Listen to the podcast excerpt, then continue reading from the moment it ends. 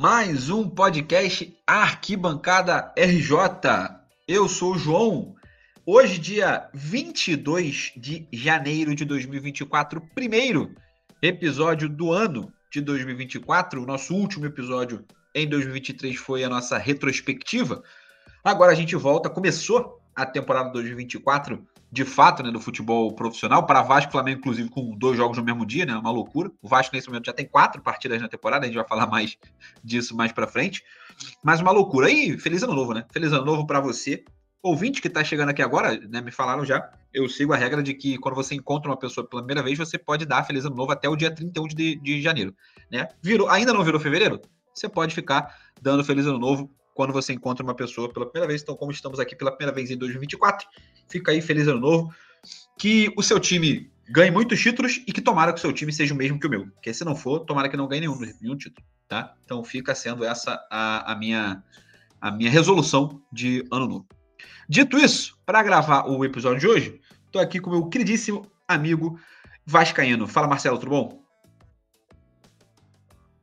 Não tá tudo bom, né? É, tá com problema na, na, voz aí, o Marcelinho, né? Não conseguindo falar, aparentemente.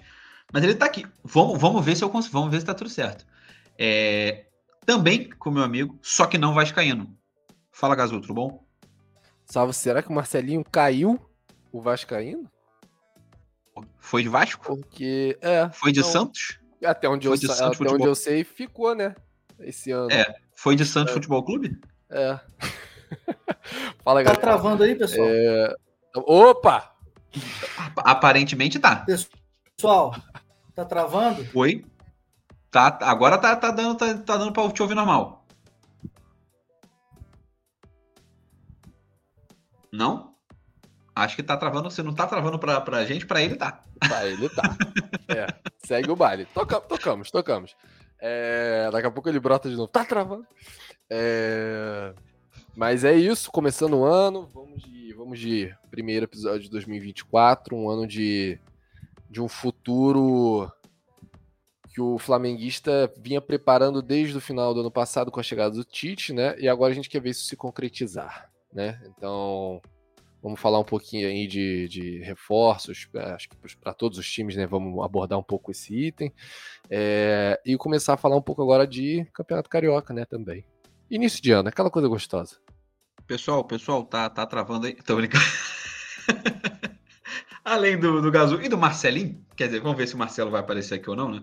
É, Paulinha, fala Paulinha, como é que você tá? Fala João, fala Gazu, Marcelinho que deve estar no além aí, né? Já não voltou. Feliz ano novo para todo mundo, para os nossos ouvintes. Um ano de chegadas, partidas já. Tivemos algumas partidas aí do, de alguns jogadores, né? Por enquanto só, só do Nino. É, mas estou ansiosa. Hoje mesmo a gente já teve a, a mais a chegada, a chegada de mais um é, jogador, tipo, do nada, do nada, Douglas Costa no, no, no Fluminense. A gente vai falar um pouquinho aí, fala desse início de Carioca, né? Esse, esse time reserva, molecada de Xerém aí, o que, que a gente pode esperar é, desses meninos que estão jogando pelo Carioca e dos reforços que chegaram para esse ano de 2024. É isso. É, vamos ver se o Marcelinho consegue restabelecer a nossa conexão aqui durante a nossa gravação. Além dele, o Guilherme, é, tricolor, deve estar para chegar também a qualquer momento. A gente introduz o Guilherme na, na, nossa conversa. Vamos ver se o Marcelinho a gente consegue contato com o nosso Marcelinho. É, Marcelo, nos ouve? Voltou? Ou foi de Santos? Pessoal, na escuta? Na escuta? Na escuta, na escuta. Vai que é tua, vai que é tua, Marcelinho. Como é que você tá? Tudo tranquilo? Bom, devido, tudo tranquilo, né? Não estou, não estou na minha residência, né, em São Gonçalo, então estou de um lugar né, que a internet não é das melhores, então por isso possíveis adversidades podem vir a acontecer, né, como já aconteceu. Mas de, de resto, vamos falar de Vasco. O Vasco já começou a temporada, seja no Carioca, seja também com os amistosos, uma, uma, uma temporada que promete para o Vasco. E a gente vai falar aí ao longo do programa, temos muitas coisas para abordar. É isso, bastante, apesar de ser apenas início de temporada, bastante coisa para a gente falar de quatro, de, dos quatro grandes clubes do Rio, do Rio de Janeiro. É, antes da gente começar especificamente, vou lembrar vocês de seguir a gente no Instagram, arquibancadaRJ. conteúdo diário de futebol do Rio de Janeiro lá. Inclusive, ontem foi uma loucura. Cinco jogos no mesmo dia. Foi uma loucura. Era posta arte de jogo, posta arte de resultado, ver quanto é que vê o jogo, vê o jogo, volta. Tá uma loucura maravilhosa de se, de se acompanhar esse início de, de temporada aí, com dois jogos do Flamengo, dois jogos do Vasco no mesmo dia. É, do Vasco, inclusive, ao mesmo tempo, que é uma loucura maior ainda. A gente vai falar disso quando for falar de, de Vasco mais, mais pra frente. Mas é isso, galera. Então segue, sigam a gente lá no Instagram. Beleza? Vamos começar aqui na, na, nossa ordem, da nossa pauta, nosso roteirinho aqui que a gente preparou. Vamos na ordem de quem entrou em campo, né? Primeiro pelo Carioca, tá? Porque o Flamengo entra em campo ao mesmo tempo que o Fluminense no domingo, mas um jogava pelo Carioca, o outro jogava amistoso. Então eu peguei o horário do Carioca para montar a ordem do nosso, do nosso programa de hoje. Então vou começar pelo Botafogo que jogou no sábado. É, Botafogo jogou no sábado, venceu o Bangu por 2 a 0 gols de Júnior Santos e de Jefinho. E aí, o Jefinho é um baita de um acerto do John Textor, né? Nesse momento, parece, aparentemente, parece é, que serviu para amadurecer o Jefinho, né? Parece ter voltado o jogador um pouco mais pronto do que do que saiu daqui quando foi pro Lyon. Jogou muito pouco, né? Na, na primeira passagem dele pelo Botafogo, diga-se bem a verdade. Era um Botafogo que acabou ali em oitavo no Campeonato Brasileiro, até chegou a sonhar com, com disputa de, de, de vaga na, na, Libertadores. Se ganhasse a última rodada daquele campeonato de 2022 contra o Atlético Paranaense, conseguia, conseguiria uma vaga na pré, acabou sendo, sendo derrotado, né?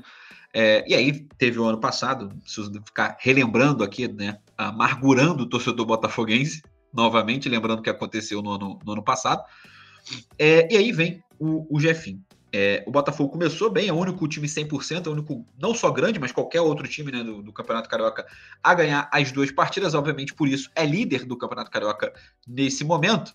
É, eu não sei se ser líder do Campeonato Carioca já no início, com duas vitórias, abrindo vantagem, se há alguma notícia tão boa assim para o Botafoguense, né? Não sei como ele vai receber essa notícia de que é líder, né? Não sei se o Botafoguense vai, vai, vai usar a famosa frase do segue o líder agora ou se vai ignorar o fato, vai fingir que não está acontecendo, né? Vai baixar a cabeça e falar, não, tá, né, né, vamos aí, não fala nada, todo mundo quieto. Acho que vai ser essa mais ou menos a postura que o, que o Botafoguense vai, vai adotar, porque, né, convenhamos, não deu, não deu muita sorte. Além do, aí, mais do que jogando é, em campo, né? O Botafogo vive aí a preparação para essa pré-Libertadores. É, vou chamar a, a, Paulinha, tá, Paulinha? Por quê? É, você foi desta mesa aqui, desta galera aqui, foi quem viveu isso recentemente, apesar de agora ser atual, atual campeã da América, né? Paulinho, vivendo, desfrutando do sabor que é ganhar a América. Você foi a que viveu isso há, há menos tempo, né? O Fluminense jogou a pré-Libertadores de 2022. Né? Então, como é que é esse início? Como é que você vê o Botafogo? O que, que o Botafogo teria, teria, tem que fazer para se preparar bem para chegar nessa pré-Libertadores e enfrentar dois jogos, dois jogos não, né? Dois adversários para chegar na fase de grupos. É, nos últimos anos a gente viu times brasileiros serem eliminados na pré-Libertadores. Então a gente percebe que tem um certo nível de dificuldade ali e é tiro certo. Eu acho que o fato do Botafogo já começar estreando, é, já colocar o Carioca, o, o time titular para jogar o Carioca, é, a gente até meio que, que a gente estranha, né? Lá no, no, grupo a gente conversou, a gente falou: caramba, tá jogando porra, força máxima, não sei o quê. Mas já esse preparo para chegar preparado, porque a pré-Libertadores não é difícil. O Fluminense foi eliminado de uma forma bem, bem dura em 2022. É, ganhamos, a gente foi eliminado, inclusive, pelo, pro Olímpia nos pênaltis lá. E foi extremamente difícil. Até o John Kennedy, em, alguma, em, em uma entrevista, né, depois do título, ele falou que o jogo, o jogo mais chato que teve foi contra o Olímpia, porque a torcida fica em cima, então estádio cheio. Então o Botafogo tem que chegar preparado para esses, esses jogos aí na pré-Libertadores. É, e é triste pensar que era o time que estava cotado para ser campeão, que já ia entrar direto né, na fase de grupos e está agora brigando para poder chegar nessa fase.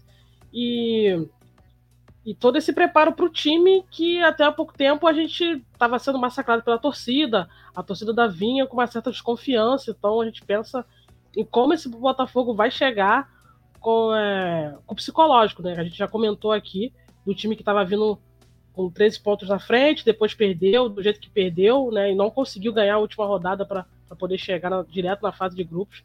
Então ainda tem esse preparo do psicológico, né? A, o Botafogo jogou em casa. É, eu vi de um, ouvi alguns amigos comentando também na televisão. É, é, que rolou algumas vaias, né? Durante, durante o período do jogo, né? Mesmo o Botafogo ganhando. completamente impaciente. Completamente impaciente com o início de, de, de temporada. Isso para mim é coisa de, de maluco, não, não, não dá. É, assim, a gente entende por tudo que o Botafogo passou. Não tem nem muito tempo, né? Novembro, né? Tava passando por toda aquela, aquela loucura que foi essa reta final de campeonato. Mas acho que já começar um campeonato assim. É, já começou o Campeonato Carioca e agora com a fase da pré-Libertadores já batendo na porta com, com esse tipo de, de, de postura de vaia é, é, é mais muito complicado, né? Mas eu não tô ali dentro da torcida do Botafogo para dizer. Acho que se eu tivesse ali também ia estar tá um pouco impaciente e querendo que o time ganhe. Mas é isso, é um tiro muito curto e o Botafogo tem que chegar preparado porque a pré-Libertadores os times também vêm com tudo e tem a questão de altitude, todas essas coisas que envolvem é, a Libertadores. Na pré-Libertadores parece que tudo se intensifica, né? Tudo fica muito maior. É, cara, se você olhar o, o, elenco do time do Botafogo foi a campo, por exemplo, contra o Madureira, né? É, o Thiago Nunes vem tentando, vai tentando aqui utilizar um sistema de três zagueiros nesse primeiro momento, né? O time foi a campo com 3-5-2, com Gatito Fernandes, Lucas Halter, Danilo Barbosa e o Alexander Barbosa, argentino recém chegou. Pela ala direita, acredito que vai fazer a lateral direita, né? O Vitor Sá. Lá na esquerda, o Hugo. Meio campo com Tietchan, Eduardo e Marlon Freitas. Todo mundo remanescente, né? Do, do time do ano passado. É, no meio campo, obviamente, né? É, a zaga já vem com duas figuras novas, né? O Lucas Halter fez um baita campeonato pelo Goiás. E, e no, no, ataque, Tiquinho Soares e, e Jefinho. Assim, é, olhando para esse time, é um time que tem uma escalação até que redondinha, né? Não é um time fraco. A grande questão é essa: é como o Botafogo vai é, é sustentar essa pressão de ser perfeito no início da temporada. A gente já vinha falando isso desde o ano passado, né? de que com o Botafogo perdeu o direito de perdeu o direito de perder novamente, porque a derrocada foi absurda, né? A vitória contra o Madureira, o Botafogo não ganhava um jogo desde agosto do ano passado no Newton Santos. Tem noção o, a bizarrice que era isso? O Botafogo não ganhava um jogo em casa desde agosto até semana passada ganhar do Madureira em casa pelo Campeonato Carioca, assim. Foram on, as últimas 11 rodadas do Botafogo, o Botafogo não ganhou, foram nove derrotas e dois empates. Então, é, é, essa pressão exacerbada da torcida, eu acho uma loucura, concordo com você, Paulinho. É, acho que a gente até perdeu, a gente teve até alguns outros casos né, é, é, disso, por exemplo, é, alguns jornalistas falando, falando sobre isso, né, de como em alguns momentos parece que a nossa forma de torcer do brasileiro meio que adoeceu, né, que é o caso, por exemplo, do Botafogo recebendo vaia no primeiro jogo da temporada. É, por exemplo, o caso do Diogo Rosa, jogador do Bahia. o Bahia jogando com um time alternativo, time de reservas mesmo, porque o titular tá viajando, tá, tá em, tava em Manchester. E o time reserva dos garotos da base, 20 anos, 19, jogando o campeonato baiano, perdendo para o Jequié, perderam o jogo e o garoto sendo vaiado. E pós o jogo, ele postando nas redes sociais que ia se aposentar. Porque a torcida já estava de marcação com ele e olha que ele nem profissional é. Né? Não chegou, porque chegou profissional, mas né, tem 20 anos, recente, recém-promovido ao, ao, ao profissional do Bahia, né? Enfim, é, eu acho uma loucura essa, essa pressão exacerbada, mas, como você também falou, é, ela, é, ela tem um, uma explicação da onde ela veio no caso do, do Botafogo, né? Foi a torcida né, está magoada, né? Pelo, pelo que aconteceu. Mas aí, falando, quer, quer complementar, Paulinho, alguma coisa? Não, eu ia te perguntar se esse é o, se é o mesmo time que estava no início do Carioca do ano passado. É o mesmo início que teve aquele início do Carioca então, teve uma galera, é, dessa galera aí, a gente tem que não estava no elenco três, né? O Jefinho já tinha saído, o Lucas Halter e o, e o Alexander Barbosa, que são as contratações para essa, essa temporada, mas o resto da galera já estava. Então já tem isso também, né? Aqui. Tem isso, né? É, já tava todo mundo aqui. O início do, do Carioca no passado também foi bem caótico. Mas, é, mas assim, mas o Botafogo não começou, por exemplo, não não, não começou com, com a força máxima no Campeonato Carioca do ano passado, né? Né o Botafogo demorou a, a, a, estrear no Campeonato Carioca do, do ano passado. É, foi usar, acho que na terceira ou, ou, quarta rodada, o time, o time titular começou com o time de garotos também. Essa esse campeonato, né? Se eu não me engano. Inclusive começou perdendo, né? É, tô pegando aqui, ó. É, foi isso mesmo, jogou com um time de garotos completamente. Por coincidência, o Hugo tava, mas lembrando que o Hugo é um jogador sub-20, né, do Botafogo, então por isso que ele tava, ele ganhou bastante espaço na, na, na temporada passada. Então, era o único remanescente desse jogo, mas é, a gente tinha o Botafogo de Luiz Castro, mas jogando com, com, time, com time reserva no início do campeonato carioca passado, mas pelo menos é isso, pelo menos começando bem com duas vitórias do Botafogo, ainda não sofreu gols, por exemplo, é, nesse campeonato carioca. Mas aí, galera, quando a gente acha que o Botafogo vai se reguer, vai se ajeitar, vem para eles nos brinda, nos brinda, brinda os rivais com o caso o Wilson Manafá, né? Que assim, é uma das paradas mais surrealísticas do futebol brasileiro, tá?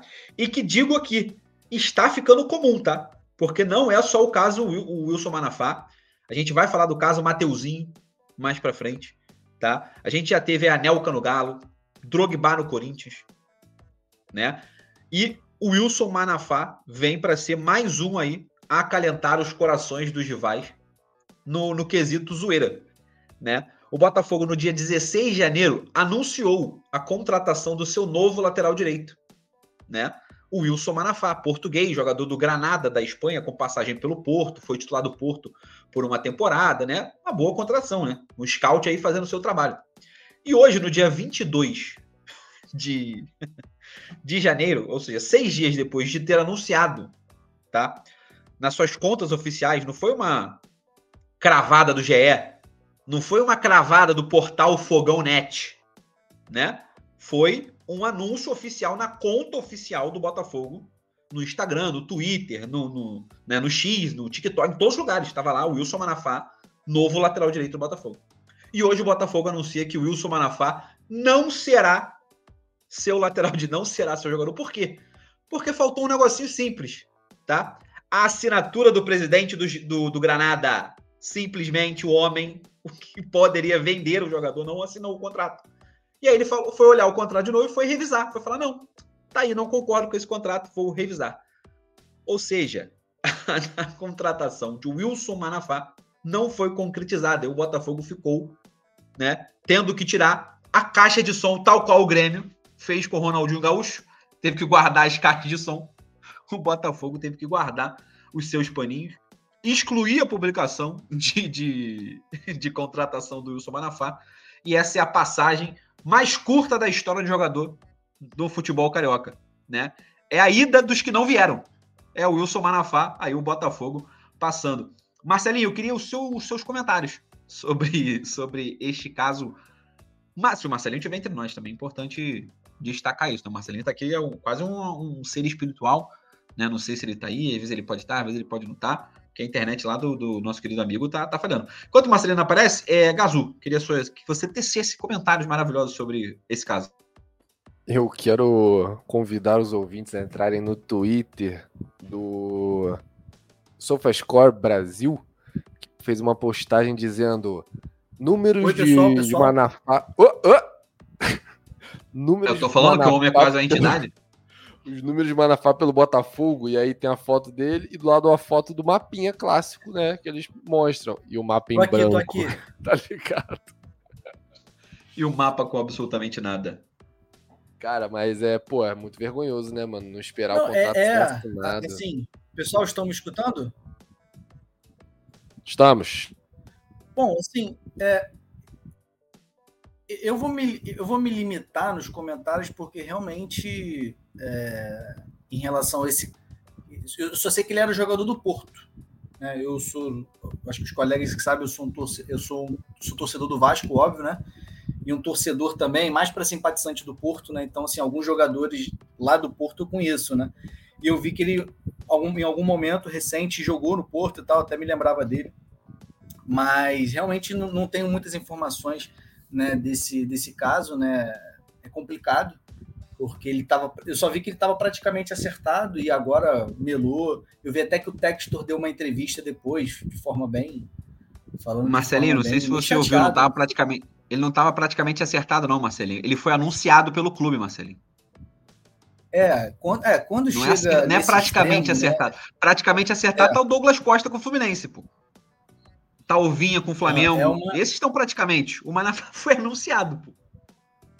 É, é, é, é uma assim, situação, é uma situação complicada, né? O Botafogo ele tem uma, ele tem uma capacidade absurda, né? De, virar meme. mais recentemente, de produzir crises, cara.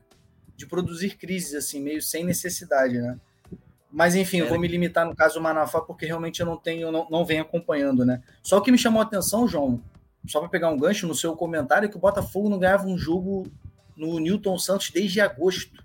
Né? É incrível como o Botafogo saiu de uma situação muito boa ano passado, né? líder, o time do campeonato, para não para conseguir quebrar o tabu de vencer dentro de casa em janeiro de 2024, sendo que a última vitória foi em agosto de 2023. Então, é, só, só isso que me chamou muito a atenção e vou, vou me limitar a isso mesmo.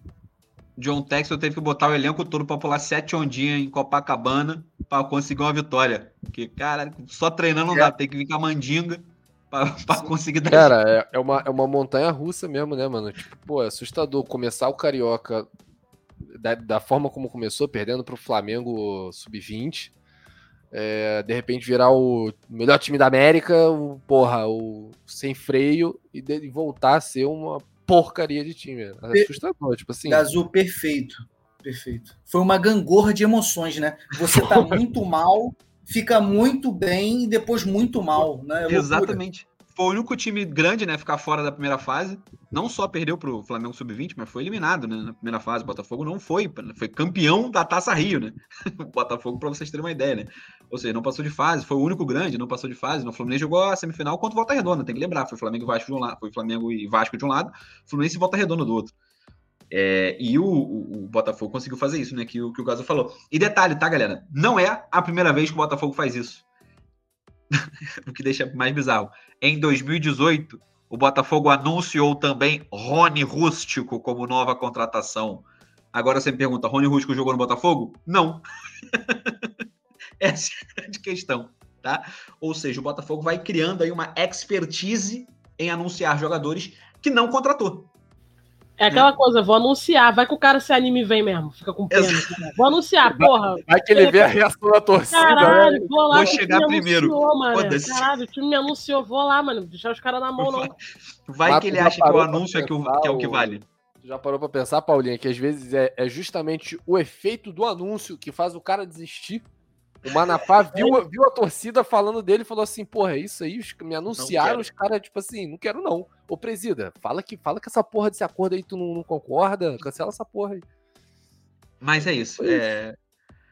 Botafogo é, é, incomensurável aí. Vamos ver, né, se o, se o glorioso, cara, porque realmente, assim, é um período tenso. O Botafogo vai ter que se ajustar o mais rápido possível essa forma de jogar com três zagueiros. Vamos ver se o Botafogo vai conseguir, né, é, é, se ajustar nesse início de temporada, porque já já, já em fevereiro, já vai ter é, é, é sul-americano, vai ter Libertadores para jogar. e aí, né, vamos ver como é que vai ser, a, como a Paulinha falou, né, é um, uma competição muito traiçoeira. A gente tem sempre um grande, um time grande saindo, né? É uma, é uma regra da pré-Libertadores, um time grande, ou pelo menos favorito, é, a cair.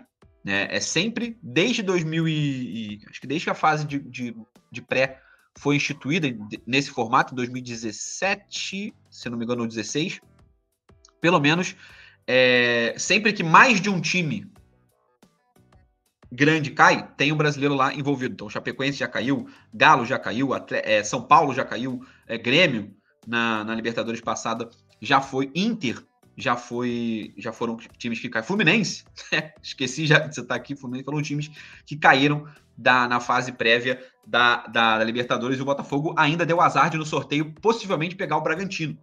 Então, né, vai ser um negócio realmente complicadíssimo para o Botafogo nesse início de temporada. Avançando para falar dos moleques de Xerém do Fluminense, né? o Fluminense é o único time que não jogou com os titulares em momento nenhum, né? O Vasco, a gente viu aí jogando Carioca com, com os garotos, mas jogando os amistosos com o titular, o Flamengo a mesma coisa, estreou no Campeonato Carioca com o time titular. O Fluminense ainda não, né? O Fluminense, depois de ter disputado o Mundial, deu férias aos seus jogadores até o dia 23 de janeiro, ou seja, amanhã né, os jogadores do Fluminense se representam o elenco principal, mas não jogam, obviamente, nessa semana e nem devem jogar no final de semana. Ainda não há data, né, para o Fluminense jogar. Talvez, talvez especula-se que na outra semana alguns jogadores titulares, quem tiver melhor condição física, pode ser que vá a campo, né, para jogar alguns minutos. Vamos ver como é que o Fluminense vai gerir esse início de temporada. Por quê, Paulinha? Por que, que eu falo isso antes de a gente entrar para falar dos jogos, dos jogos dos moleques xerém? Porque daqui a um mês tem Recopa Sul-Americana, a tão sonhada vingança do tricolor contra a LDU. LDU e Fluminense se enfrentando pela Recopa, jogos de ida e volta. É, Fluminense agora feliz da vida por ser o atual campeão da, da Libertadores, né? Como é que você vê essa, essa preparação agora para o Fluminense visando a Recopa? É, um mêsinho aí de descanso para todo mundo, Diniz também, quem está atuando agora pelo Fluminense é nosso Big Marcos, tá lá. É, e gosto dele, do, do jeito dele, a galera fica zoando, do vamos, vamos, toca aqui, não sei o quê. Mas o Fluminense entrou com a molecada nesses últimos jogos aí, é bom que a gente já testa é, alguns para a gente ver, para deixar no banco durante essa sequência do, do, ano. São muitas competições. Acho importante trazer essa molecada. A gente, é, a gente tem o Felipe Trindade, o Isaac, que meteu o primeiro gol ontem como profissional. Apesar que ele já, eu acho que ele já vem jogando alguns jogos, jogou contra, contra o Bahia e contra o Atlético Paranaense, eu acho, no brasileiro do ano passado. É, fez boa part... boas partidas, mas acho que tendo pelo nervosismo e tudo mais, é, não conseguiu marcar, mas ontem é, marcou e ofereceu o gol pro pai, que no, infelizmente faleceu, acho que no, no, ano passado. Não deu tempo de ver ele marcando o gol, então achei muito maneiro. É, e o Lele, que é o cara do, do Campeonato Carioca, né? O cara que só consegue jogar no, é, o Carioca, marcou lá em Volta Redonda, marcou ontem. É, o Fluminense comprou o Lele, né? Eu não sei exato quanto tempo de contrato ele tem com, com o Fluminense, mas o Fluminense comprou os direitos dele com, com o time de Itaboraí que ele era. E assim, espero muito, torço muito que o Lele faça um, faça um bom ano, né? Que esse ano seja o ano do Lele. É, eu fui meio contra essa, essa compra dele. Não, acho que ele não rendeu tanto assim como a gente esperava. Ele, do Campeonato Carioca, cara sobrou, né? Mas chegou em algumas competições no brasileiro, algumas, é, alguns jogos que ele entrou é, na Libertadores assim não, não, não, foi tão bem, recebeu oportunidade, não pode nem reclamar que foi falta, recebeu minutagem tudo bem tudo mais, mas não foi tão bem assim. Espero que esse ano seja o ano do Lelê. É, o time agora só, só se, apre se reapresenta, acho que no dia 25, né? Volta dia 23, todo mundo, mas acho que dia 25, acho que é a data de representação. Inclusive a gente joga no dia 25. É, vamos ver como é que fica, cara. Eu tô, eu tô ansiosa pra, pra, para esse jogo contra a LDU. Essa, essa vingança aí. O primeiro jogo vai ser vai ser lá em Quito e depois vai ser aqui no Maracanã e acho que aqui no Maracanã a gente vai vai o peso vai para cima, né? A ordem natural das coisas, né? Sempre é uma final entre Fluminense e LDU. O primeiro jogo é em Quito. A LDU ganha. O Fluminense tem que correr atrás. Essa é a tônica de finais entre Fluminense e LDU. Esse inferno de ter que jogar lá e depois jogar aqui. Mas assim, se for parar pra pensar o retrospecto que teve o Fluminense, de, às vezes perde em casa e depois ganha no Maracanã, com o Maracanã cheio, inflamado, acho que isso que, que motiva a gente. Tomara que 2024 seja um ano que a gente continue fazendo isso, né? De a torcida de, dos jogos do Maracanã se tornarem difíceis para os adversários, que a gente consegue lotar, inflamar, empurrar o time. Eu tô, tô ansiosa e tenho, eu sigo alguns jogadores do Fluminense no, no, Instagram e vejo que a maioria tá ali curtindo de férias com a família e tudo mais. Mas tem gente treinando. É, hoje mesmo eu vi um stories do Marcelo correndo, né? Pegando peso, não sei o quê. Então a galera tá, tá treinando assim, né? Bem, bem menos, né? Quando tá, tá, tá junto com o time, mas estão ali. Eu acho que a gente tem esse um mês aí para preparar certinho, preparar o time. É, talvez o Renato Augusto já possa jogar né, daqui um daqui a algumas, algumas semanas. Estou é, ansiosa para ver ele jogando no Fluminense, um jogador que eu gosto muito, fiquei muito feliz com a contratação dele. E pela entrevista vi que ele estava ansioso né, para jogar com, com o Diniz. Acho que todos os jogadores que têm vindo do Fluminense têm falado muito bem do Diniz, né? É uma curiosidade assim. O Terãs deu, deu entrevista ontem e mencionou, do, mencionou o Diniz. O Diniz também acho que entrou na frente dessa contratação do, do Douglas Costa. Então é, é legal de, de, de, ver isso, ver que os jogadores vêm pro, pro Fluminense empolgados para jogar esse esquema do Diniz, então estão abertos, né? É um esquema que requer tempo. Então, tô, tô empolgado aí para essa Recopa, para essa para encarar como essa revanche, né, cara? Eu não sei, eu não sei como é que tá o LDU, não parei para pesquisar, não sei se, se, já começou o campeonato lá, como é que funciona. Mas tô tô, apreensi tô apreensiva e ansiosa, né, cara? Jogar lá em Quito a gente sabe que é difícil, mas a vida deles também não vai ser fácil aqui no Maracanã, não. É, é... Paulinha, você citou alguns aí. É... Queria que você falasse hoje, o Fluminense né, fechou a contratação, notícias aí do GE, né, diferente do Botafogo, o Fluminense aparentemente só apresenta jogadores, só anuncia contratações quando os jogadores estão de fato fechados. é, aí o, o, se junta, né, a, aí a, as contratações do Fluminense nessa temporada, Gabriel Pires, é, meio campista, o Terans, né, que já chegou ao Rio de Janeiro para ser apresentado ao, ao tricolor, é, Renato Augusto, né, a grande, até agora talvez o grande nome, é, o Antônio Carlos, que já vem jogando né, nesse início de Carioca, né, o Carioca o Fluminense vem jogando com os refugos ali, né, a galera que tipo refugo, Alexandre Jesus, pelo amor de Deus, meu Deus, do céu, é, Capitão Moldávia na, na lateral esquerda, né, vem jogando com esse refugo aí, mais as contratações né? E, e, obviamente os moleques de, de Xerém. É, como é que você vê, cara? Eu vi que, e, e até para mim, é, acho que a contratação do Douglas Costa, vou dar minha opinião e vou passar para você dar, dar a sua opinião, é, levanta mais dúvidas do que certezas, né? É, é, um jogador que teve uma passagem muito ruim com o Grêmio, não só dentro de campo, mas fora, né? Acho que talvez até principalmente fora de campo. É, e não teve uma passagem boa no Los Angeles Galaxy, né? É, os números dele são bem ruins também, poucos jogos, é, poucas participações de gols lá no, no, nos Estados Unidos. Como é que você vê essa chegada, as chegadas, né, não só do Douglas Costa, especialmente o Douglas Costa por ser hoje, mas como é que você vê as chegadas é, das, de contratações ao Fluminense? É, a gente teve a chegada do Renato Augusto, que eu gostei muito, é um jogador que eu gosto bastante assim, e, e, no, e acho que para o esquema de jogo do Diniz ele vai conseguir se destacar um pouco mais, porque ele não vai ficar tão pressionado, tanta pressão para ele jogar, então vai cortar as lesões também. Que no Corinthians eu lembro que ele tinha muita lesão, mas acho que era por causa do esquema de jogo, né? Fazia, o esquema era um pouco pesado para ele, em questão de, de, de, idade também, de lesão. Mas eu tô ansiosa para ver ele jogando. O Antônio Carlos, eu acho que vai render bastante nesses dois jogos do Fluminense que, que ele foi titular. Eu acho que ele foi muito bem. E Ontem, até inclusive, estava dando meio esporro, porra, ele foi capitão, dando esporro e tudo mais, se impondo, é, tentando ajudar. É, o time do, a gente sabe que o time todo que está jogando é um time que ainda não está entrosado, um time que é muito novo, então. E aí, início de campeonato também, tu vi muita gente comentando, muita gente já cornetando, mas é um time bem novo que não, não joga junto. Então, eu tô, tô bem tranquilo, tô meio no meu modo férias ainda, né? Só vou começar a pensar mesmo no Fluminense de fato quando voltar o time titular. É, a chegada do Terãs também eu acho muito boa a contratação. É muito bom jogador. É, durante o tempo que ele jogou no Atlético Paranense foi muito bem. O Douglas Costa também, quando chegou no, no, no, Grêmio, eu acho que teve um ou outro jogo também que foi bem. Ele teve muitos problemas extra-campo.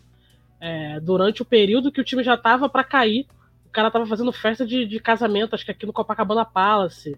Teve um jogo que Mandando mandou. Mandando tchauzinho pra torcida. É, aí mandou, mandou beijinho pra torcida e falou que mandou pra, pra noiva que tava na arquibancada, porra, num time horroroso, né?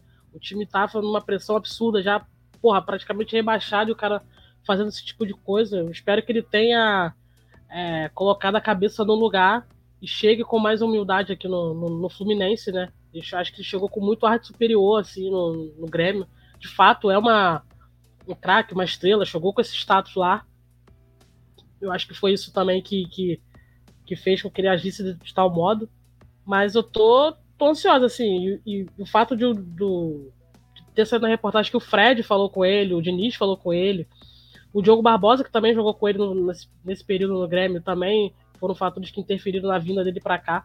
Eu acho que é importante chegar aqui com, com os pés no chão. É, ele vai, o, o, contrato dele é com produtividade, então isso também é bom. É um ano e meio jogando aqui. É, é mais um jogador que, que tá acima dos 30 anos, acho que ele tá com 33, se eu não me engano. Então dá, tem essa questão da, da idade que todo mundo fala, né? Jogadores acima do, do, dos 30 anos do Fluminense tem muito. Mas tô, tô ansiosa para ver como é que vai. Como, como vai se desenrolar esses jogadores ao longo do ano. O Fluminense chega com, com um bom banco, assim, né? A gente pensar que ano passado a gente não tinha um, um banco tão bom assim e pecamos em alguns, alguns campeonatos como brasileiro, talvez se a gente tivesse um banco melhor, a gente bem possível que teria chegado mais, pegado mais posições, né? Até, sei lá, chutar e Não tinha banco e quem decidiu a Libertadores foi um reserva, né? Imagina é, se tivesse. É, eu acho que a gente. tivesse banco de reserva, o Manchester City que esperasse. Mas eu acho que a gente, a gente tinha um banco, mas acho que o banco desse ano é, muito melhor. Eu acho que o fato do Diniz poder olhar para o banco agora e ter um Douglas Costa e precisar chamar um Ione para jogar, eu acho que é muito melhor. Então a gente consegue, para a gente conseguir minimamente disputar bem o brasileiro. A gente, porra, perdeu a maioria dos jogos fora, jogos teoricamente fáceis, né? Que se tivesse um banco minimamente, eu acho que a gente poderia ter chegado mais, mais a fundo. Mas isso é normal de um ano que, pô, a gente estava disputando o nosso maior título e, e a gente conseguiu ganhar, assim. Mas esse ano o Fluminense chega com. Eu tô animada com as contratações, eu acho que chega um pouco melhor em relação, em relação ao banco, né? E chega favorito, né? Tem essa mudança também de status. O Fluminense não só conquistou o título, mas mudou de status. Né, diferente do que Flamengo, Palmeiras, por exemplo, os últimos times a ganhar a Libertadores, que mesmo antes de terem ganho as últimas Libertadores recentes, já entravam como favorito, o Fluminense não entrava como favorito, agora que venceu, entra nesse rol, tem essa mudança de status. Galera, eu falei no início do programa que o Guilherme poderia aparecer nesse meio caminho e ele apareceu. É, Guilherme, é, fiquei sabendo que recebi um e-mail, no e-mail do Arquibancada RJ, que o canal Gold te mandou um abraço, te mandou um beijo. É, só as palavras aí sobre o Fluminense, sobre essas chegadas das novas contratações aí do Fluminense.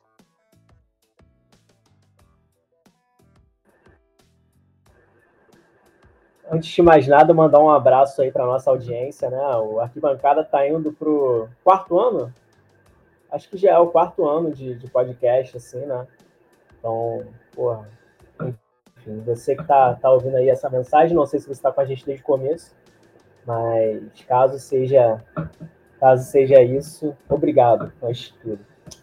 É, sobre o canal Gold, cara, é, assim, eu.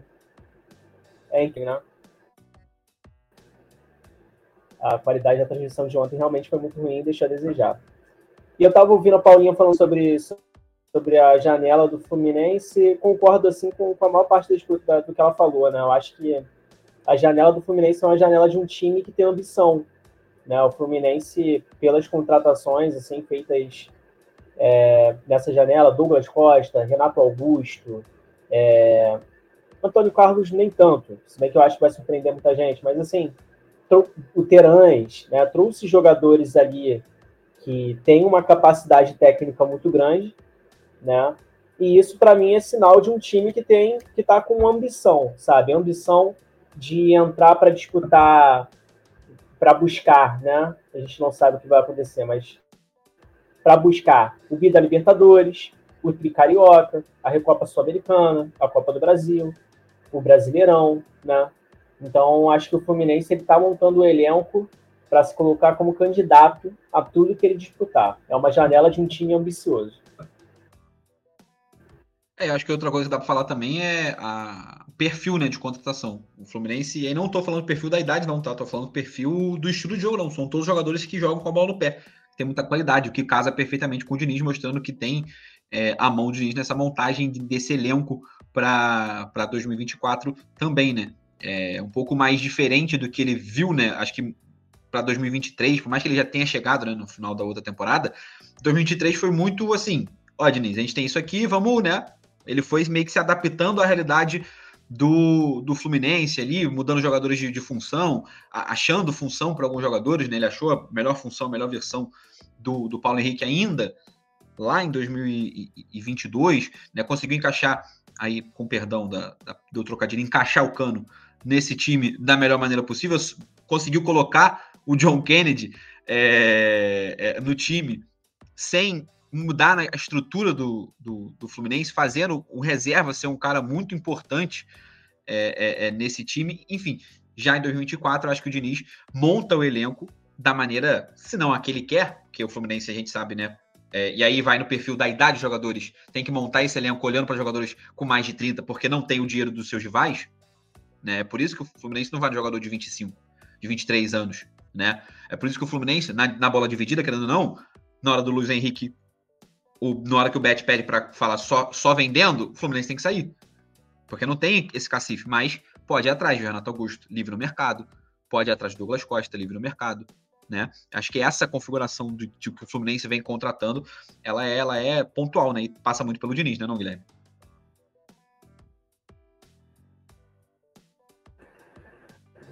Passa pelo Diniz, passa pelo Paulo Angione, né? Que é o, é o diretor de futebol. Pelo Mário Bittencourt, obviamente, né? Acredito que ele, como presidente, seja mente por trás de tudo. E passa bastante pelo Fred também, né? O Fred, como dirigente, tá, tá. Eu acho que é um dos raros casos né, de jogador que vira dirigente do clube onde ele é ídolo e acaba sendo bem sucedido, né, pelo menos até aqui. No caso do Fred, ele né, foi campeão do clube como, como jogador e agora como dirigente, tendo um papel importantíssimo na contratação de figuras como o Felipe Melo, né, como o próprio Douglas Costa, Douglas Costa agora, né, é, enfim, foi noticiado de que conversa, as conversas dele com o Fred foram fundamentais para ele assinar o Fluminense. É, teve algum outro jogador agora que, que, me fugiu, assim, não sei se Renato Augusto, Perães, enfim, mais alguém aqui dessa janela que foi noticiado que o Fred conversou bastante e, e, por conta das conversas com ele optou por vir o Fábio, né? Foi colega do, do Fred no Cruzeiro. Então, assim, é um cara. É um cara que, mesmo na época de jogador ali, né, no final da carreira, no último ano dele, já estava atuando em partes como dirigente do time, e agora mais ainda, né?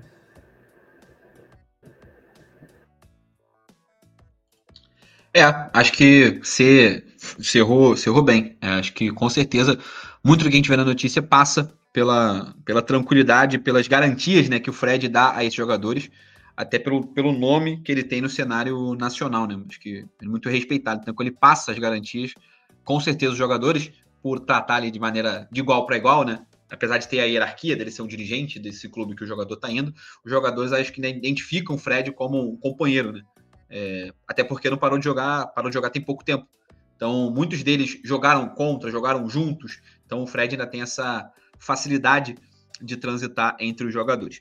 Mas é isso. Fluminense volta essa semana, é, é, o time principal. Já nessa semana ainda tem jogo de Campeonato Carioca. O Fluminense começa bem a temporada. É, tem aí um ano, como o Guilherme falou, de ambição, de querer mais, né? De se provar, já que agora chegou lá, tem um ano, né? Mais, é aquele famoso ditado, né? mais difícil do que chegar no topo é se manter no topo. Vamos, dito isso, vamos avançar. Vamos falar de Flamengo. É, o Flamengo que entrou Falar em campo topo, duas vezes. Né? Na... Oi? Falar do topo, né? o Flamengo que entrou duas vezes em campo no dia de ontem. É, a primeira delas contra o grandiosíssimo Philadelphia Union, tá? No prestigioso estádio Lang Stadium, tá? Um estádio minúsculo para jogar é, em na cidade de São Petersburgo, na Flórida, a FC Series, a antiga Florida Cup, né? jogo torneio amistoso, né? É mais amistoso que era até a Florida Cup. A Florida Cup ainda tinha troféu, ainda tinha uma, um chaveamento, né? Se pegar, passava de fase, enfim, né? Essa FC Series nem isso tem. E também entrou em campo pelo Campeonato Carioca, né? No Almeidão, na Paraíba, para enfrentar o Nova Iguaçu com o time sub-20. Eu achei surreal, tá? É, o Flamengo lotou o estádio do Almeidão, que cabe capacidade para 20 mil pessoas, tinha cerca de 17 mil pessoas para ver o time sub-20 do, do Flamengo, né? é uma capacidade assim absurda e teve 6 mil pessoas para ver o jogo contra o Philadelphia Union, jogo que aconteceu em São Petersburgo, na Flórida. Não que seja novidade, mas o Flamengo mais uma vez comprovando a capacidade, a capilaridade né, que tem em todo o território nacional. Não à toa, é... só vai jogar pela primeira vez é, na, no, no, no Rio de Janeiro no quinto jogo pelo Campeonato Carioca, o jogo da terceira rodada contra o Volta Redonda, que foi adiado, né? O Flamengo trocou o jogo da terceira pela, pela quinta rodada. O Flamengo vai jogar, jogou, né? Primeiro em Manaus, na, na contra o Aldax, jogou ontem contra o, o Nova Iguaçu no Almeidão, na Paraíba. Depois joga, próxima rodada, joga contra hum, Portuguesa, joga no, na Arena das Dunas, em Natal, e depois joga no Mangueirão, no Pará, em Belém do Pará. Ou seja, o Flamengo aí agradando, né, agraciando os seus. Em Belém do Pará já joga com o time com o time titular, né, que já vai ter voltado dos Estados Unidos. Então agraciando os torcedores aí fora do Rio de Janeiro, é, tendo essa oportunidade de conseguir ver o Flamengo de perto, né? Obviamente por conta da, da distância não conseguem ir ao, ao Maracanã.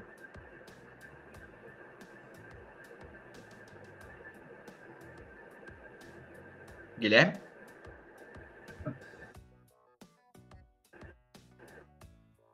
Irmão, desculpa, eu não, achei, não ouvi. Achei que, você ia, achei que você ia falar. Ligou o microfone, eu falei. Não, achei que era que era, achei que era sua que você estava pedindo uma deixa para falar aqui. Já que ligaste o microfone, eu falei, agora é o momento não, dele, vai brilha. Só que foi, foi sem querer.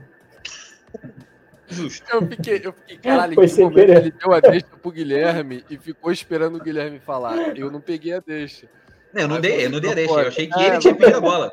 Eu só fui um bom, um bom, um bom camisa 10. Ele pediu, ele pediu o passe, ele ligou o microfone. Pra mim, ele falou: tá pedindo passe, eu vou entregar a bola, vou dar o passe. Ué, deve estar tá desmarcado, vou tocar. Não, não, não.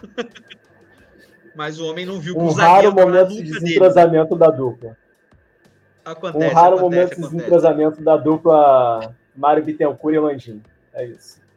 Segue, segue o jogo aí. Então, seguindo, seguindo aqui, é, queridíssima audiência, é, é, isso. Como eu falei, Flamengo aí agraciando a sua torcida fora do, do Rio de Janeiro com esses primeiros jogos da. da né? Ainda vai jogar mais um jogo na, na Flórida, joga no Orlando City Stadium na, nessa semana ainda contra o próprio Orlando City. Mas, Gazu, vamos falar primeiro do, do elenco principal né, do, do Flamengo que venceu o primeiro jogo contra o Aldax, forma fácil, né? 4 a 0 gols aí é, de Cebolinha, Varela, mas quem? Deixa eu até perdi na, na, no pagode. Vou até pegar a lista aqui. Pedro de penal e... Pedro de pênalti novo. Uh, Léo Pereira. Léo Pereira no início, verdade. É. é. o apaixonado Léo Pereira. Trepa, trepa. Né? Que trouxe aí a nossa substituição, né? A gente perdeu aí é, Tonton e Totói na torcida, mas ganhamos é, Cecília Militão na torcida, mais uma criança aí, né? Ele como padrasto de Cecília Militão, agora, né? Trazendo mais uma criança famosa para nossa para nossa torcida rubro-negra. Né? O Guilherme Momento... aparentemente não sabia, né? Momento que o Léo Pereira. Momento choquei da arquibancada. Meu. O Guilherme recebeu a notícia agora, pela cara que ele fez ele não sabia que Léo Pereira e Caroline são um casal agora, né? É isso mesmo. Pô, não tinha Léo essa é informação, é não, irmão, mas maneiro. A gente até comentou que, né? O Gazou até falou que o Dorival poderia fazer a boa e a próxima zaga titular do próximo amistoso do Brasil ser Éder Militão pela direita e Léo Pereira pela esquerda. Clima de família. Climão de família gostoso. É. Convoca os dois e esse vai ser o jogo quando vai ser a zaga titular contra a Inglaterra e foda-se. Inclusive, inclusive o Militão fez um, um, post vergonhoso onde ele, na verdade, ele recompartilhou o post de alguém numa foto o irmão de dele, comemoração irmão dele. do irmão dele. E ele corta a mulher dele que estava de, costas na foto, a totalmente mulher. desnecessário. A ex-mulher dele. dele, atual do Léo Pereira. E aí ele corta a mulher, fica um corte horrível do post, e aí depois ele deleta de tão vergonhoso que ficou, né? Então, assim. É, é, inclusive, a torcida do Flamengo ontem, na Flórida, estava cantando a célebre musiquinha, né? é, que foi, ficou famosa com, com o Júlio César, né? É, é, é, o Militão, como é que é o Léo Pereira está né, a sua mulher. Eu não vou comentar aqui a rima, a infame rima, mas todo mundo conhece essa, essa letra, essa musiquinha. Torcedor Flamengo cantando para Léo Pereira. Dito tudo isso, Gazu, passando o momento choquei, né, é, do, do arquibancada RJ, é um bom início de temporada para o Flamengo, né? Como você falou, é, é uma pré-temporada gigantesca, muito longa, né? É, que o Tite já chega nesse climinha de pré-temporada, o Flamengo tendo 2023 ridículo, pavoroso, medonho, né? O Tite chega já em climinha de pré-temporada, e aí agora, de fato, o Flamengo fazendo uma pré-temporada, né? É, mas um bom início, né? Vitória contra o, o Aldax de forma fácil e vitória tranquila contra o Philadelphia Union também, né? Cara, sim, é, ele, ele já chega no passado já preparando o terreno para 2024. Ele já chega dando um recado bem claro, dizendo, ó, não, não sonhem, não dizendo não sonhem, né? Mas, tipo assim, nós da comissão não vamos sonhar com o título. A gente tem um foco que é acertar o time para garantir Libertadores. O foco foi, foi o objetivo foi alcançado, né? Aí agora ele começa a, a pré-temporada com calma, testando peça, mexendo, montando elencos diferenciados aí, né? No, no, no, no amistoso de ontem a gente teve a troca do time inteiro no intervalo. Então ele quer, quer testar bastante peças, mas ao mesmo tempo é, mantendo certos é, jogadores, certos, certas peças fixas que ele já vinha usando. O Cebolinha.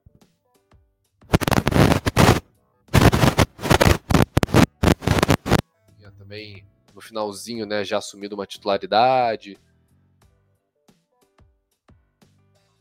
Não? Não, sim. É, é... Né? Calma tá vendo Tem isso, alguém... mas o João fez um sinal com a mão do tipo assim, pra frente. Falei, ué, falei alguma coisa errada. Mas. Não, você não, jamais. É... Não, jamais aí você foi forçado. Mas, cara, achei, achei legal que ele, que ele quis dar, dar chance para os moleques também, né? Que estão no time, no time. estão juntos ao time, é, prof, time profissional, né? O time principal agora. É, então a gente já teve a, a, entrada do, do Carbonara lá, esqueci o, menino, o nome do menino. Carbone. Carbone, Carbone. Sabia que era Carbo alguma coisa. É, né, que algum, alguns torcedores aí já criticaram a, a, a entrada é, do menino teve, como titular. Teve gente né? criticando a entrada do menino, né? É, queria que, mas queria que botasse jogar. o lateral esquerdo reserva, né? É, o famoso Gasparzinho, lateral esquerdo reserva do Flamengo é, Então, é, mas enfim, o, o Cleiton também, né, entrando no segundo tempo. Uh, até o goleiro lá também, ele deu a oportunidade de jogar alguns minutinhos ali.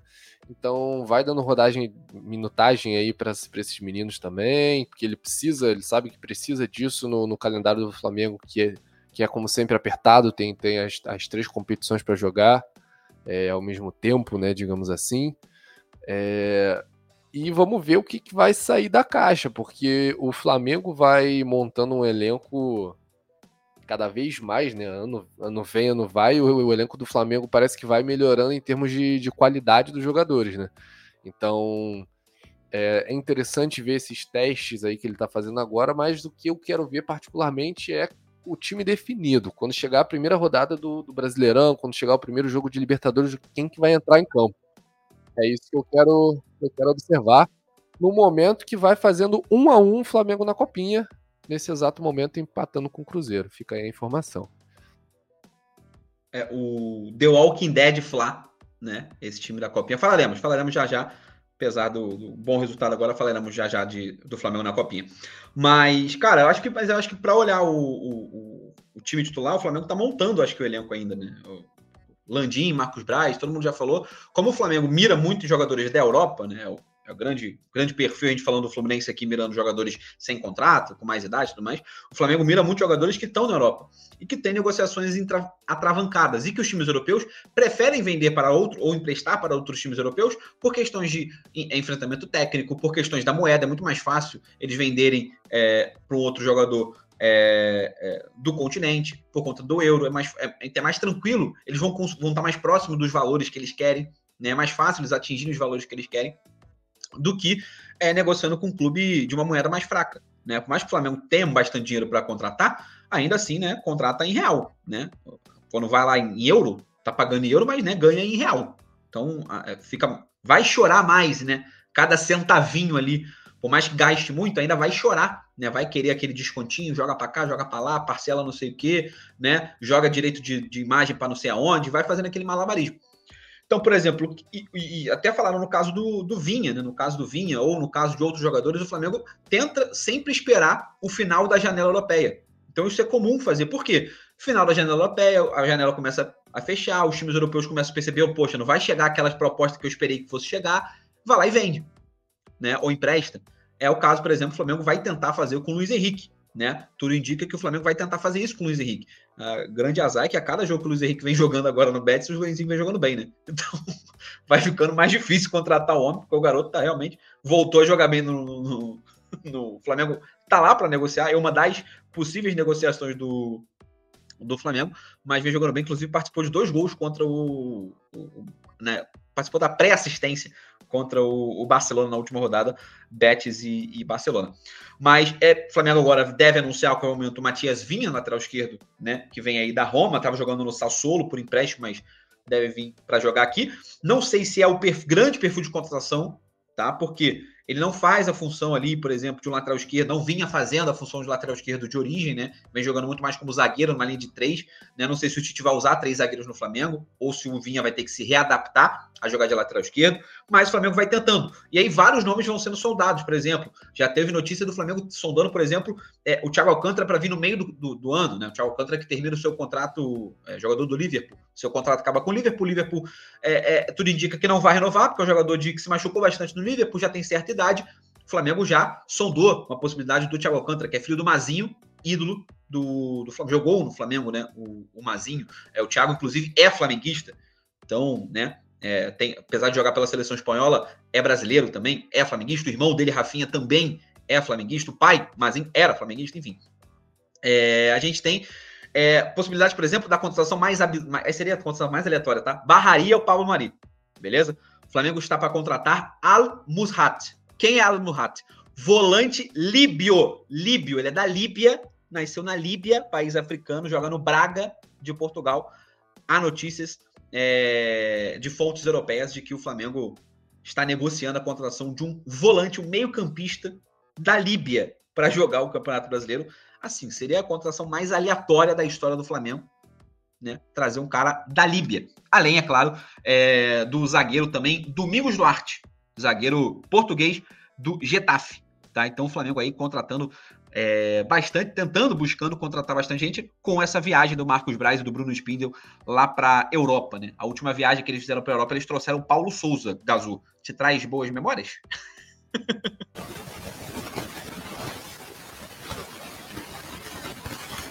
é, traz memórias tão ruins que o microfone até ficou mudo, né? Do Gazu. As memórias são tão ruins Tá, tá, tá ruim a situação aí, Gazu. Complicadíssimo. O som tá. O som tá chiado, Gazu. Talvez seja o cabo, alguma coisa assim. Agora sim. Acho que agora voltou. Acho que agora voltou. Voltou legal? Ah, agora voltou legal, pô. Beleza. É, cara, é, eu acho essas contratações mais possíveis do que a do Luiz Henrique, para ser bem sincero, né? Por esses pontos que você já mencionou, de vir jogando bem, etc. E eu acho que não não agrada muito um jogador vir para um time que tem já a posição dele meio que é, muito competida já, né? Então ele é um ponta, né? Não, não sei se. Confesso que eu não sei se joga muito mais pela direita, pela esquerda. Joga mais é, pela direita pela Luiz, direita. Luiz, é. Seria, seria ele e Luiz Araújo. Seriam os. É, aí, aí, aí existe até uma. E talvez, maior, a depender né? da ideia do Tite, né? Um, um Dela Cruz também pode jogar Dela Cruz. Ali? Então, justamente o que eu ia Não falar. Não fazendo né? a função de ponta, né? Mas ocupando aquele espaço. Exatamente. O, o próprio Tite também já tentou utilizar o Bruno Henrique na, na, na outra ponta, né? É, quando jogou Bruno Henrique Cebolinha, a hora o Cebolinha também aparecia naquela outra ponta. Então, assim, é, é uma competição a mais. No, o que no caso do, do Vinha vem para ser titular, né? Isso é, acho que é, é um pouco mais certo, né? Para ele.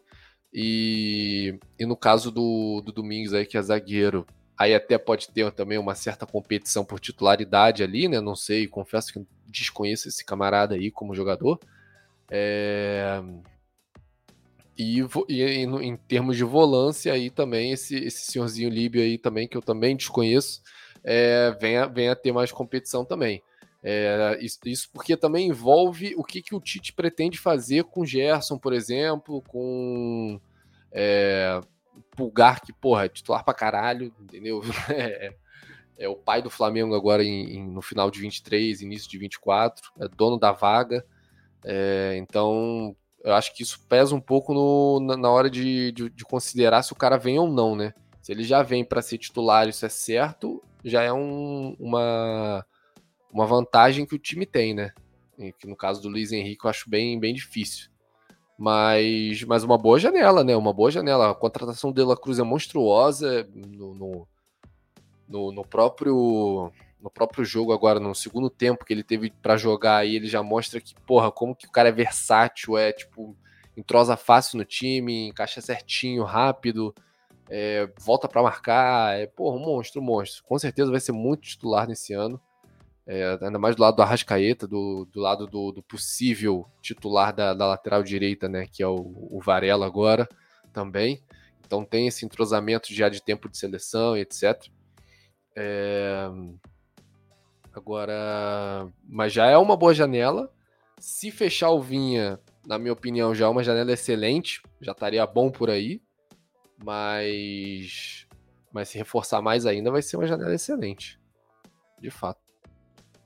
É, o Flamengo vai buscando algumas contratações pontuais, ainda acho que faltaria alguém para lateral direita ali, mas o Tite, aparentemente o Tite confia ou vai tentar, pelo menos, utilizar o Varela nesse início de temporada. Eu ainda contrataria uma terceira opção, tem o caso do Mateuzinho, né, Mateuzinho, só para finalizar aqui, Mateuzinho, teoricamente, estará fechado com o Corinthians, né, muito parecido com, com que, com o que aconteceu com o Botafogo, só que no meio do caminho o Corinthians resolveu mudar a cláusula, né? É uma cláusula de contrato. O Flamengo e o, e o Corinthians tinham chegado a um acordo, e aí o Corinthians queria incluir, depois de ter né, é, feito o acordo verbal, queria incluir cláusula de vitrine, né? Caso o Flamengo vencesse, vendesse o Mateuzinho, venda, no caso, no futuro, né? O Mateuzinho, o Corinthians ganharia uma parte desse valor. O Flamengo falou que não, isso não estava fazendo parte do contrato, agora está no impasse, né? O Mateuzinho que já tinha viajado para São Paulo, por exemplo, já tinha feito testes físicos no Corinthians ainda não foi anunciado, tá à espera aí o, o lateral eu acho que Eu acho que ele já tá até treinando com o Corinthians, não? Já tava, é, já, acho que já tinha já, treinado. Que vazou, treinado. vazou, é, vazou até a imagem dele treinando com o time já, pô.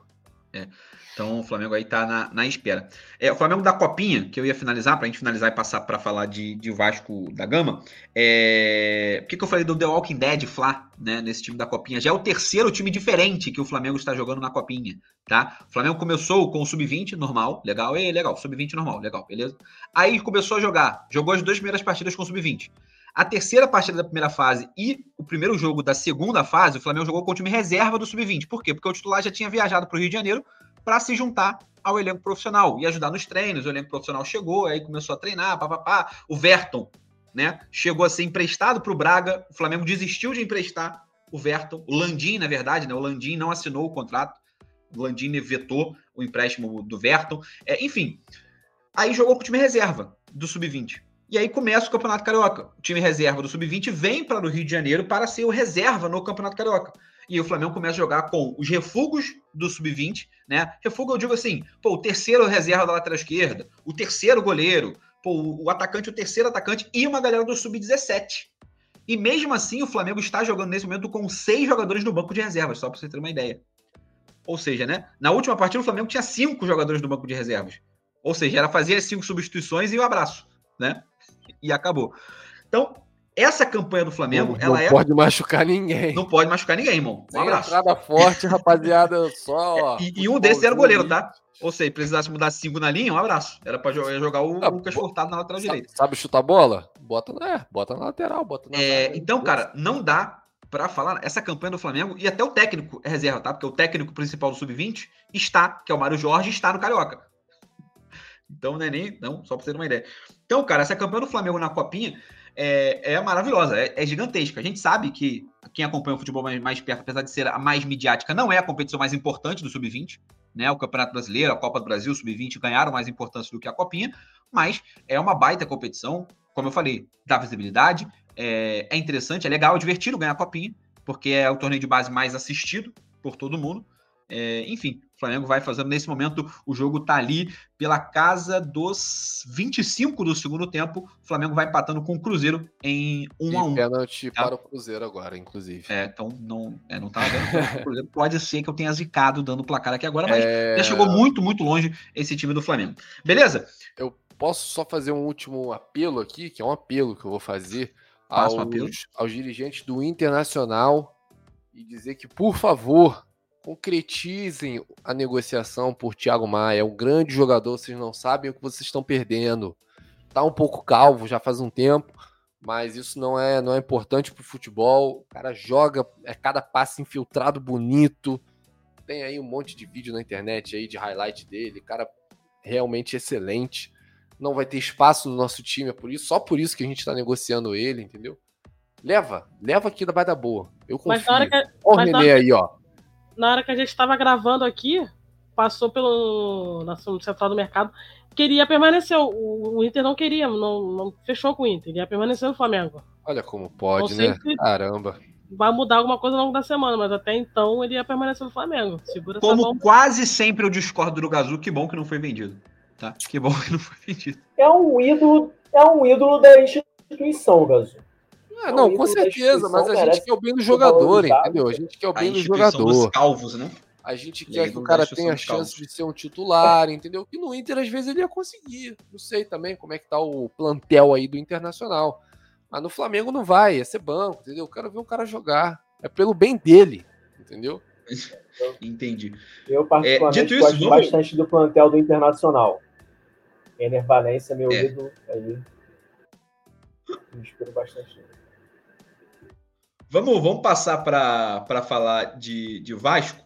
É, o Vasco não contente em jogar dois jogos no mesmo dia, tal qual na, na, na primeiro jogo da temporada, onde o Vasco jogou o Carioca e o torneio Série de la Plata, Série Rio de la Plata, né, no Uruguai, jogando contra o São Lourenço. O Vasco, na segunda rodada do Campeonato Carioca, resolveu jogar ao mesmo tempo, né? Ali, quando começou o segundo tempo, quando estava ali no intervalo, mais ou menos, ia começar o segundo tempo para o jogo no Campeonato Carioca, Vasco e Sampaio Correia, o Vasco começou o jogo contra o Deportivo Maldonado.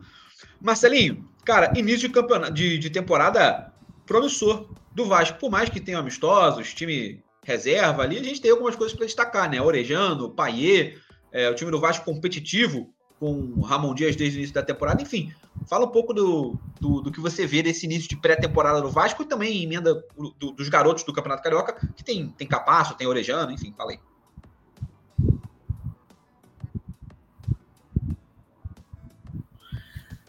Cara, assim, é, todos na escuta? Escuta? Beleza. Ó, vamos então, vocês já entenderam, né? Não estou em casa, então teremos possíveis transtornos, mas espero mandar a mensagem. É, assim, é, é um início de temporada, acho que bem diferente, né? Que, que o Vascaíno estava acostumado, assim. Primeiro que estamos num resort maravilhoso, em Punta del Leste, né, no Uruguai, um time agora endinheirado, que tem uma estrutura melhor para os seus funcionários, atletas, né, trabalharem. Então, que, que já mostra né, uma certa evolução né? Mas brincadeiras à parte, eu acho que tem sido muito, muito importante, porque o Vasco ele conseguiu manter a comissão técnica né, da, temporada passada, que é, é um grande técnico, Ramon Dias, né? Isso, isso é um consenso, é um grande técnico reconhecido. Né, no, no cenário brasileiro, no cenário latino-americano, no cenário mundial. Né, Ramon Dias é um técnico bem, bem relevante. E o Vasco consegue essa manutenção né, na primeira divisão, que a gente sofreu bastante, e começa uma temporada que tem tudo, se não for já para ser uma temporada extremamente vitoriosa, uma temporada que seja mais tranquila, que seja de melhores resultados esportivos. E esse início, João, te respondendo, ele já mostra que a gente pode ter né, um bom caminho. O Vasco, é, falando dos dois jogos, assim, né, dos, dos jogos amistosos, eu acho que o Vasco teve uma boa performance, nada além disso também, tá? Nada além disso mas já, você já mostra que é um time que, que tem né, da onde tirar. Gostei muito da contratação do, do João Vitor, zagueiro. Acho que ele, ele com o Medel ali na zaga pode formar uma dupla de zaga bem Muito obrigado, muito obrigado. Vou honrar a camisa do Vascão. Ah, é verdade. João Vitor, seu xará, né, um, um zagueiro interessante, né? Ele, ele, é alto, mas ao mesmo tempo ele é rápido, ele consegue também ter boa, é, uma boa saída de bola. Então eu gostei bastante desse jogador. Eu acho que pode. Eu acho não. Tenho certeza que ele vai ajudar a gente ao longo do ano. E nesse início, cara, é uma confusão, é porque você tá vendo um jogo, já começa outro, né? O pessoal do Carioca tá jogando lá também. Então, assim, foi uma confusão absurda, porque você não sabe qual jogo que você assiste, né? A gente agora ganhou do Deportivo Maldonado, mas aí o jogo já estava rolando no Carioca. Eu vou confessar, cara, o jogo no Carioca estava tão emocionante que nem eu, eu nem assisti o primeiro tempo do Vasco e Deportivo Maldonado, né? E tentando resumir esse jogo do Carioca, um jogo louco, maluco, House, pelo amor de Deus, não dá para você, né, amigão? Que ligou ali, né? Dá um bico, Gol né? bizarríssimo, né? É, não, mas também assim, é House e Capasso, né? Então, assim, não dá para também sair uma coisa muito interessante dessa, desse lance. Mas, enfim, mas eu acho que a grande surpresa do time reserva do Vasco, né, da molecada e tal, é o Orediano, que infelizmente não quer ficar, né, mas é, acho que ele poderia repensar, porque ele realmente é um jogador que, que pode ajudar o Vasco. Né? Então, é isso. Eu acho que é um início de temporada interessante para o Vasco, promissor, que do time, do time reserva que está jogando Carioca é difícil você tirar alguma coisa boa, é difícil, mas você tem o Orediano se destacando muito, porque realmente é um jogador diferente.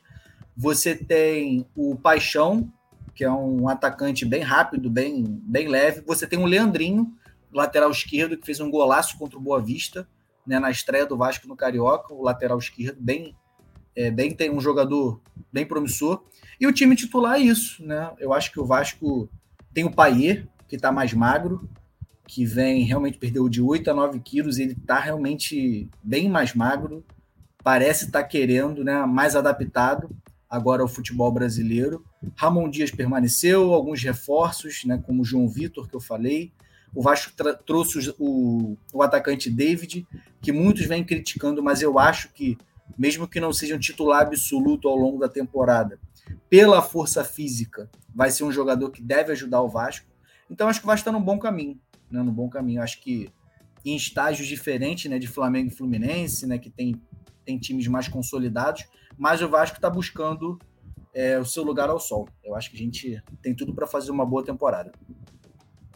É, a discussão, por exemplo, que o Tite causou nessa semana, de que ah, o melhor campeonato estadual, não sei o quê, é, acho que só tem debate quando a gente abre para falar dos quatro grandes clubes do Rio de Janeiro que parecem, parecem que esse ano ninguém vai sofrer, né? Quer dizer, sofrer na parte de baixo da tabela, sofrer grandes derrotas, né? É, parece que vão ser times minimamente competitivos nesse início de ano. Flamengo e Fluminense acho que não precisam falar. Botafogo já conseguiu ser competitivo, querendo ou não, né? No ano, no ano passado, e o Vasco parece estar caminhando para esse lugar de, de competição. Marcelinho, para a gente fechar, Cara, queria que você comentasse duas coisas. Primeiro, a venda do Marlon Gomes é, para o Shakhtar Donetsk e depois a demissão do William Batista. Confesso que a demissão do William Batista me pegou de surpresa, né? Ele que foi utilizado já no Campeonato Brasileiro do ano passado. Era o técnico desse time do, do Carioca, né? É, e foi demitido. Não vai, não vai comandar mais o time, obviamente, né? É, no Campeonato Carioca, né? Como é que você vê essa, essas duas notícias? Bom, é, essas duas notícias eu fui pego de. São notícias de agora, né? Então fui pego de surpresa. Né? Primeiro que a demissão do William Batista eu realmente não entendi porque, claro, a gente, eu não estou lá dentro, né? Mas se passar, tinha a impressão que ele fazia um bom trabalho, né? Um trabalho consolidado já, já na base do Vasco, no sub-20. As informações que eu vi ainda agora no Net Vasco dão conta de que o Ramon Dias e o Emiliano não gostaram da demissão dele, mas o novo, o Vasco está mudando, né? Com Alexandre Matos, com o Lúcio Barbosa, né? Os novos Lúcio Barbosa já estava, mas assim, o Vasco está dando uma repaginada né, na sua base, na sua, nos seus profissionais, nos seus funcionários. Então, assim, é aquilo, né? Eu não entendi muito bem, mas já que mudaram, o que fazer, né? Pelo menos assim, é, é um, um, não é nem em relação ao profissional e tal, acho que dos males o menor, né? Infelizmente, né, espero que ele siga a sua carreira, eu gostava dele.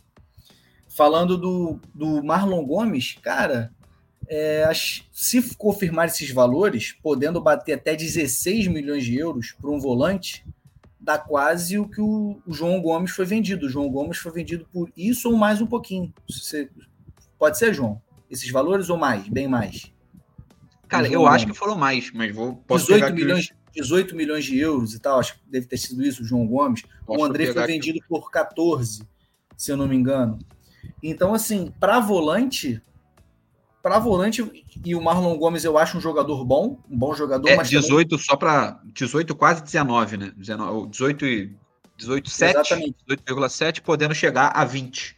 É, né? eu, com, as eu, metas, com as metas é, batidas. Eu tô dando esse exemplo do João Gomes porque é um jogador que para mim é melhor, bem melhor que o Marlon Gomes, bem melhor não, mas melhor consideravelmente que o, que o Marlon Gomes. Performou, é, performou né, bem mais que o Marlon Gomes e a diferença não está tão grande. Né? Se o, se o, João Gomes pode chegar a 20 milhões, 19, e o Marlon Gomes, uma venda que pode para o Shakhtar Donetsk chegar a 16 milhões, cara, vende. Porque o Marlon Gomes, ele é um bom jogador, tem muito potencial, mas é um jogador que tem muito problema físico, ele tem dificuldade de terminar os jogos, né? Ele, ele, é muito intenso, então ele se mata em um tempo e no segundo tempo ele não consegue dosar, por exemplo. Então eu acho que nesses valores, cara, confirmando mesmo, tinha que vender. Então eu sou nesses valores eu sou a favor da venda. Agora, para fechar, João, é é o que a torcida do Vasco critica, né? Para vender jogador é uma, é uma rapidez absurda, né? E para contratar tem que passar por uma porrada de crivo da 777. E você vê a facilidade, por exemplo, o rival, o Fluminense. O Fluminense vai no Douglas Costa, vai no Renato Augusto, vai e fecha rápido. Eu não estou dizendo que você tem que ser irresponsável na contratação, mas o futebol ele é muito dinâmico. Se você não correr atrás, o rival vai lá e, pô, o Vasco estava quase acertado com o Lelê. O Fluminense foi, foi lá e pegou. O futebol é dinâmico, você não pode demorar muito. Então eu acho que o Vasco tem que ajustar isso, porque para vender é muito rápido. E para contratar demora assim uma eternidade.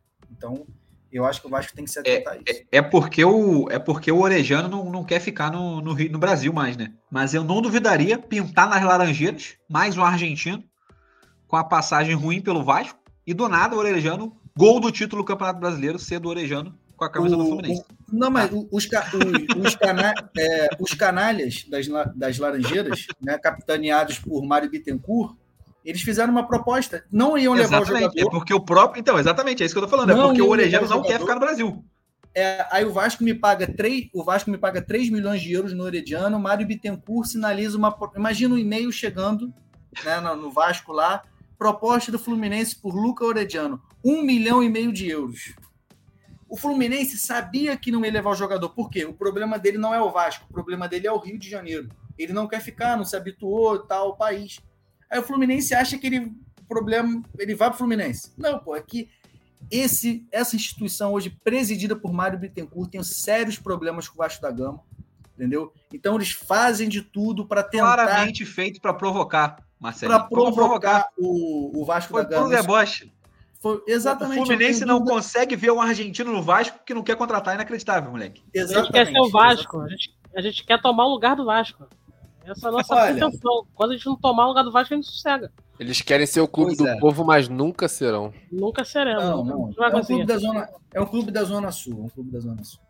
Mas, gente, brincadeiras à parte. Então, assim, é, eu acho que, pô, o Orediano tinha que ficar, cara. O Orediano é um grande tá se mostrando um bom jogador. Ele fez um bom, fez um bom final de, de temporada, né? Do, ali, os últimos três, quatro jogos, né? Acabou fez o gol da vitória contra o Cuiabá. Ele é... joga bem, pô, mas ele, mas ele, ele também vou ficar desqualificando o cara assim, mas ele é, né, usando termos pejorativos, mas ele é muito frágil, né, emocionalmente.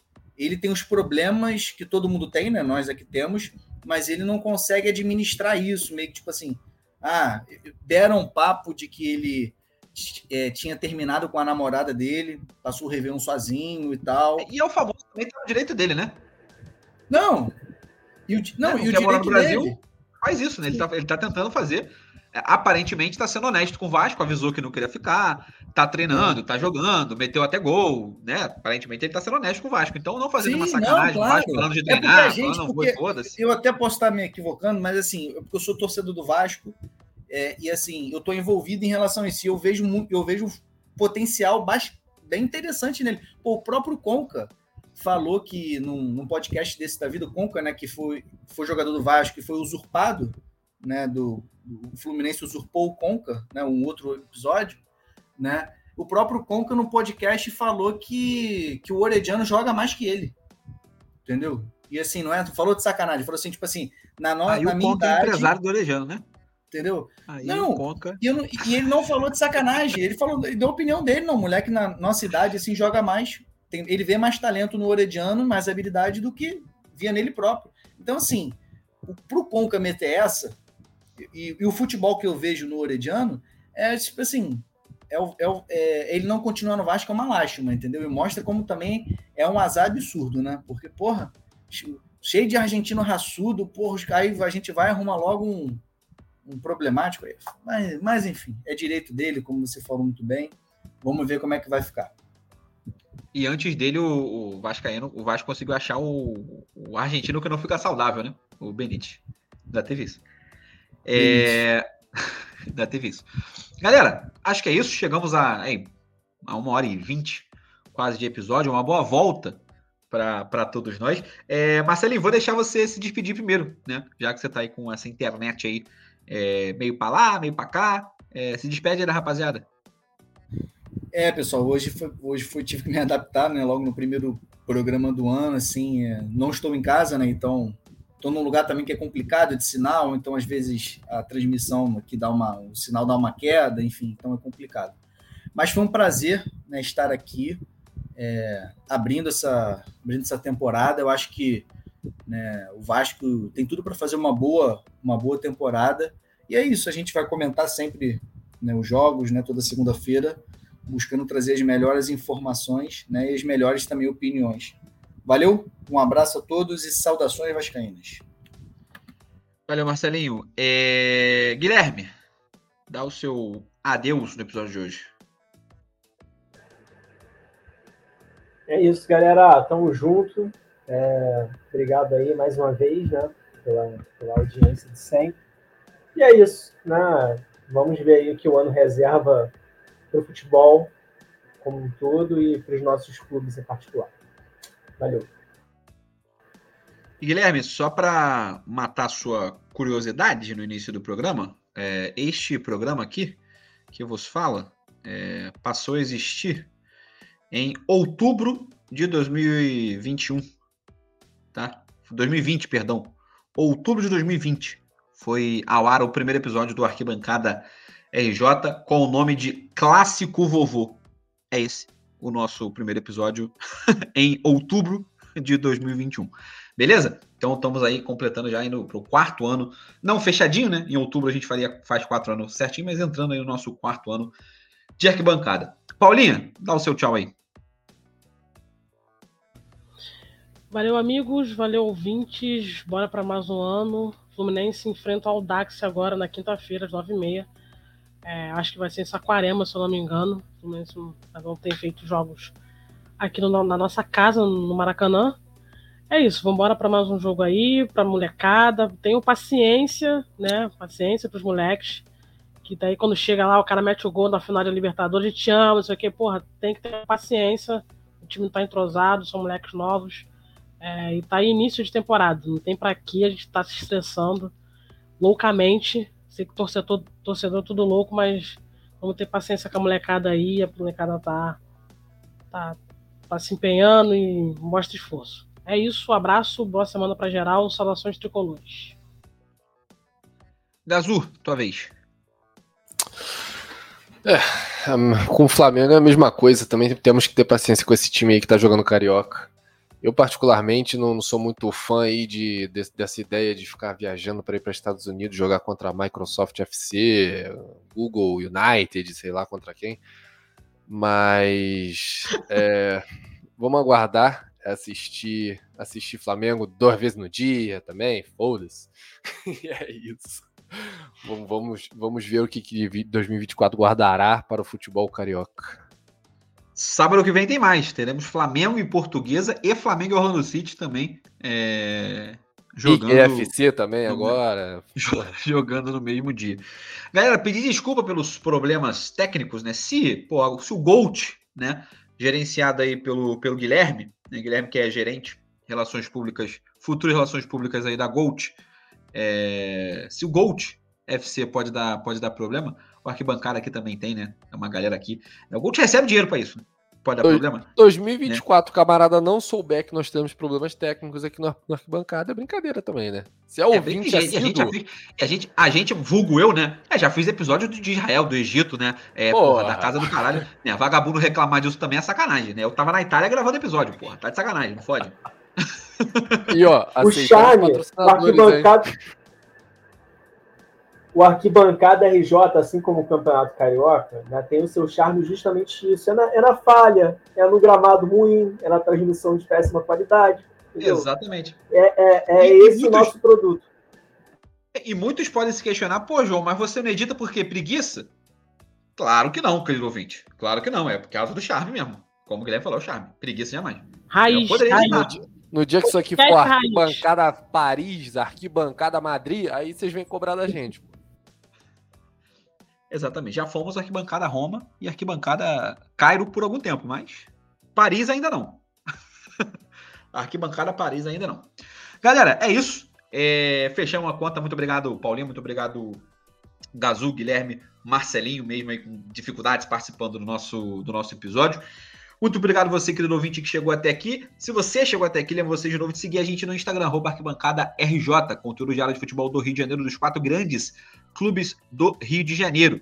Lembro vocês também de seguir o nosso projeto Corrimão, tanto no Instagram quanto no TikTok, por exemplo, o Arquibancada Mundo, que vai voltar com nova temporada. Dei uma pausa aí por causa de final de ano, voltando para o Brasil, como a galera que eu ouvi aqui estava no Egito, voltando para o Brasil, pausa, mudando de casa, um monte de confusão. Dei uma pausa, mas o Arquibancada Mundo vai voltar, esse projeto vai voltar, a gente vai tocar esse projeto de novo. E falando de Arquibancada Mundo, fica como, pô, cara, como aqui um- um uma grande dica para vocês, tá? Para quem gosta de futebol, né? O Marcelinho vai me, achar de, vai me chamar de lunático. Talvez ele esteja certo, o Guilherme também. Talvez eles estejam certos. Mas fica aqui a minha indicação, cara. O que a Copa Africana de Nações tá boa pra caralho é sacanagem, tá? É sacanagem, tá? Então fica aí na Band. A Band está passando todos os jogos, tá? No Band Play ou até na TV aberta. Hoje, por exemplo, a gente teve Cabo Verde e Egito passando na, na TV aberta, o que é sensacional, né? Em outros momentos a gente tinha dificuldade de assistir o campeonato estadual, agora a gente consegue ter Copa Africana de Nações passando na, na TV aberta. Tem uma galera que gosta do monopólio, tipo o Guilherme, né? né? Mas eu sou, sou a favor aí, né, da, do fim do monopólio pelas transmissões. Beleza, galera? E não tem direito de transmissão, e não tem direito de defesa, não, tá, Guilherme? Vai ficar com essa acusação de que você é a favor do monopólio e pronto, acabou. Valeu, rapaziada. Muito obrigado. Até a próxima. Valeu e tchau, tchau.